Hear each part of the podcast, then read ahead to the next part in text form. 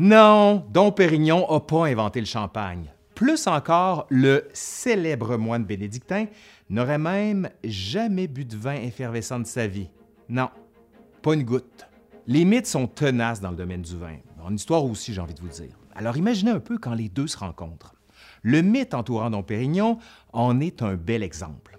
Encore aujourd'hui, la légende persiste, en France, mais aussi dans le monde, et ces informations erronées continuent de circuler sur de nombreuses tribunes. Même l'encyclopédie Larousse en ligne continue de lui attribuer, et je cite, un procédé qui permettait d'obtenir à coup sûr une mousse régulière dans la fabrication du champagne. La littérature lui attribue aussi des citations en lien avec les vins effervescents. Il a appelé ses frères moines et leur a dit Venez vite, je goûte les étoiles. Or, l'origine de l'effervescence et de la champagnisation demeure toujours nébuleuse, puisqu'elle est le fruit d'un parcours complexe.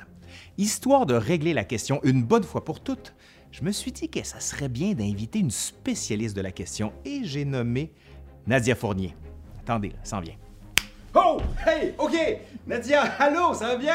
Ben oui, toi, Laurent. Oh, oui! Nadia, tu fais le faneuf. Oui. Pas juste ça. On est en train de voir l'image justement en ce moment. Ben oui. Et t'es une vraie spécialiste du vin, j'ai envie de dire. Alors oui, je suis une professionnelle du vin. C'est ce que je fais à temps plein d'ailleurs. Donc, euh, je suis chroniqueuse en vin. J'écris dans un magazine, dans le, le magazine de l'actualité au Québec et euh, dans le Journal de Montréal. Je donne des conférences, euh, j'anime des balados et, et en dilettante, des fois, je fais des petites vidéos YouTube comme mon ami Laurent. Allez, c'est parti. Aujourd'hui, à l'Histoire nous le dira, on regarde la fausse histoire du champagne et on essaie de rétablir la vraie.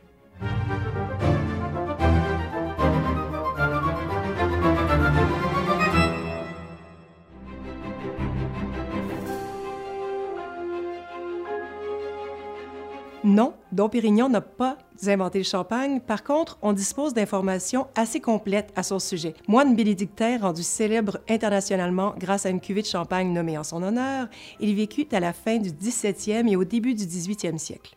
Il occupait le poste de chef de l'office à l'abbaye d'Auvilliers, qui veillait à l'époque sur l'un des plus vastes vignobles français. C'est dans cette abbaye située près de la ville d'Épernay, en Champagne, que Dom Pérignon s'est forgé une réputation enviable.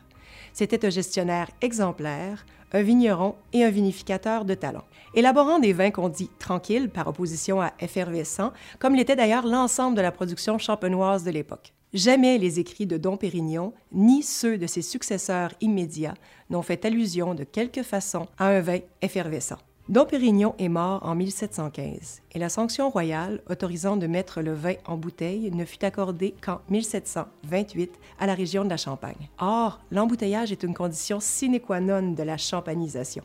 Et pas n'importe quel embouteillage, puisque le champagne requiert une bouteille solide et un bouchon résistant. Mais bon, ça, on y reviendra plus tard. Dom Pérignon n'a donc pas pu inventer le champagne, du moins tel qu'on le connaît aujourd'hui, c'est-à-dire mousseux. La maîtrise et le commerce de la bulle est un véritable combat contre la nature et l'adversité, et elle s'est faite sur plus d'un siècle au fil d'inventions et de multiples avancées techniques. En revanche, on sait que de tels vins mousseux existaient depuis au moins 1660 dans une autre région d'Europe occidentale où la bouteille dite industrielle a été inventée vers 1625 et j'ai nommé l'Angleterre.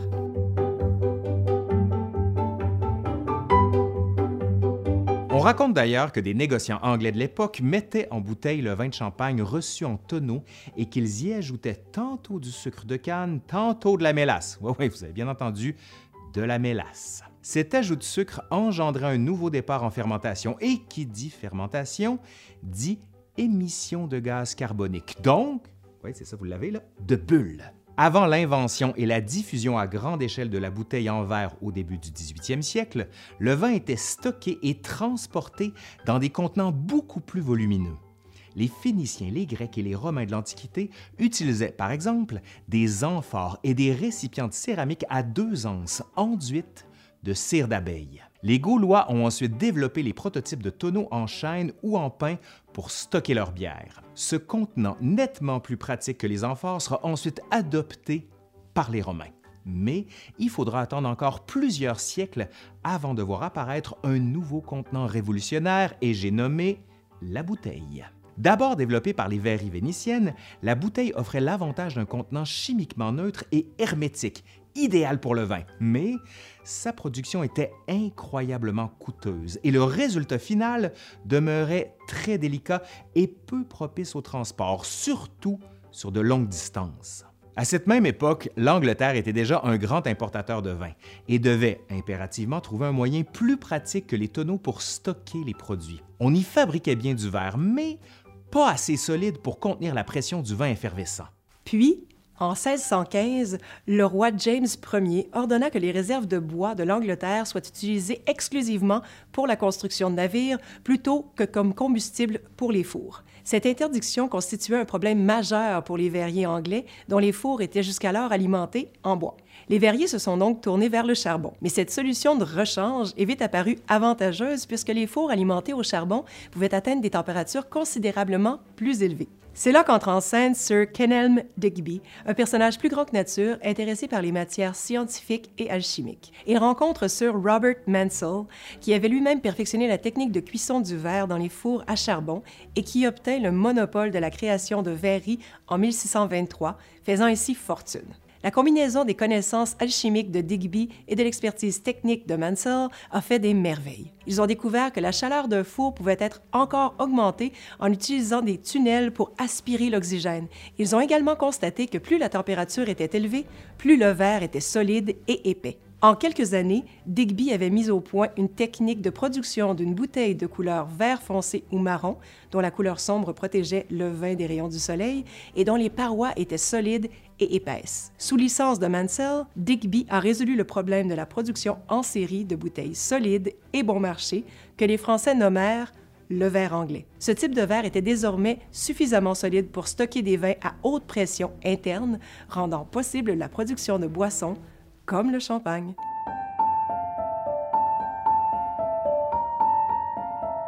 L'une des nombreuses petites histoires qui composent la grande histoire du champagne implique Madame de Maintenon. Oui, oui, la gouvernante chargée de veiller sur les enfants illégitimes de Louis XIV qu'il avait eus avec la marquise de Montespan. Madame de Maintenon s'acquittait si bien de son rôle de gouvernante que Louis XIV, donc le roi Soleil, s'est pris d'admiration pour elle et en est tombé amoureux. Françoise de Maintenon devient vite sa favorite, puis après le décès de la reine, son épouse secrète et sa conseillère. C'est pour son rôle de conseillère que la Champagne doit beaucoup à Madame de Maintenon, à travers de nombreux détours et concours de circonstances, mais quand même. En 1693, la santé de Louis XIV porte le poids des années et aussi celui des opérations ratées par ses médecins. On raconte qu'une mauvaise opération des dents avait laissé au souverain une plaie béante dans le palais, qui offrait à ceux qui le voyaient boire tout un spectacle. Malade, Louis XIV souffre aussi de la goutte. Il se plaint de douleurs intestinales et ses crises d'hémorroïdes aiguës l'empêchent de se déplacer à cheval. Imaginez le portrait juste un peu. Madame de Maintenon, donc devenue sa première conseillère, propose alors de remplacer son médecin personnel par un dénommé Guy Crescent Fagon. L'une des premières recommandations que Fagon fera au roi sera de troquer les vins de Champagne par ceux de la Bourgogne, jugés moins acides. Rappelons que, traditionnellement, les vins d'Ailly, de Sillery ou de Vertu, trois villes de Champagne, étaient ceux qu'on buvait à la cour et chez les grandes familles nobles de Paris. Les comtes de Champagne étaient depuis toujours des alliés de la couronne, tandis que les rois de France ont longtemps été opposés aux puissants ducs de Bourgogne, souvent alliés de l'Espagne. Sauf que la région de Bourgogne s'était beaucoup apaisée au cours des derniers siècles et que son fleuve, la Saône, est devenu sous Louis XIV l'un des pôles importants du commerce entre le nord de la France et la Méditerranée. Politiquement parlant, la décision de Fagon, autrefois inimaginable, paraissait maintenant tout à fait raisonnable et légitime. Raisonnable et légitime, oui, sauf pour les Champenois, qui se sentaient reniés par la cour et par le roi et en plus pour des raisons médicales. C'était une catastrophe, rien de moins. Cette affaire suscita beaucoup d'animosité chez les Champenois. Il n'en fallait pas plus pour que ces derniers, se sentant trahis par leur souverain, par la cour et par autant d'alliés de longue date, ne crient au complot. Une vaste conspiration organisée par les Bourguignons avec l'appui de Madame de Maintenon, qu'ils ont rebaptisée, avec beaucoup d'élégance, la putain du roi.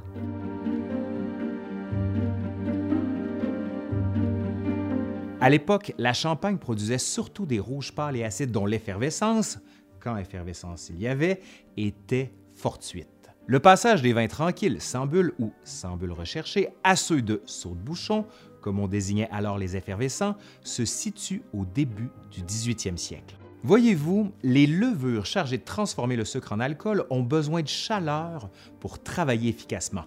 Et le climat de la région de la Champagne, située au nord de la France, est plutôt frais, voire froid. C'est d'autant plus vrai qu'à l'époque, on parle de petit âge glaciaire en raison d'un refroidissement qui durera jusqu'au deuxième tiers du 19e siècle. Le climat qui a longtemps été un inconvénient deviendra un avantage dans l'élaboration de vins effervescents, pour lequel une teneur importante en acidité est primordiale. D'ailleurs, sur le petit âge glaciaire, vous irez voir, on a fait une vidéo juste ici sur le sujet. Mais, mais, mais, revenons aux levures. On se rappelle qu'elles ont besoin de chaleur pour travailler efficacement. Or, pendant les mois d'hiver, le froid les paralyse, elles entrent en état de dormance et cessent alors de transformer le sucre en alcool.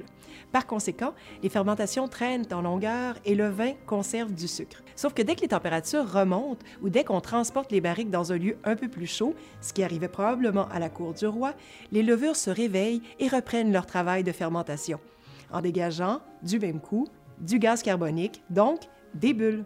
Il n'était donc pas rare que le vin de champagne que l'on servait à l'époque dans les tavernes parisiennes pétille. À la même période, peut-être sous l'influence des Hollandais, qui avaient l'habitude de boire des vins sucrés, le goût des Français du Nord change. Désormais, un bon vin blanc est mousseux et sucré.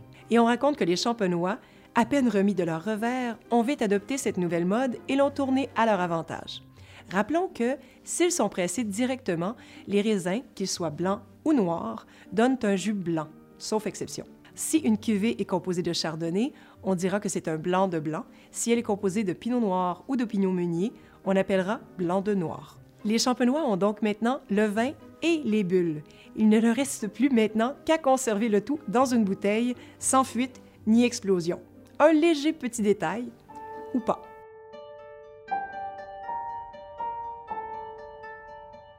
Le principal enjeu technique qui empêchait les marchands champenois de prospérer tournait autour du transport. Comment diable faire voyager ces vins effervescents? En tonneau, le gaz carbonique fuit et les bouteilles de verre, telles qu'on les connaît à l'époque, sont encore beaucoup trop minces, mais aussi fragiles pour transporter des liquides sur de grandes distances, comme le mentionne l'historien, géographe et ancien président de la Sorbonne, Jean-Robert Pitt, et aussi auteur de nombreux ouvrages dont La bouteille de vin, Histoire d'une révolution.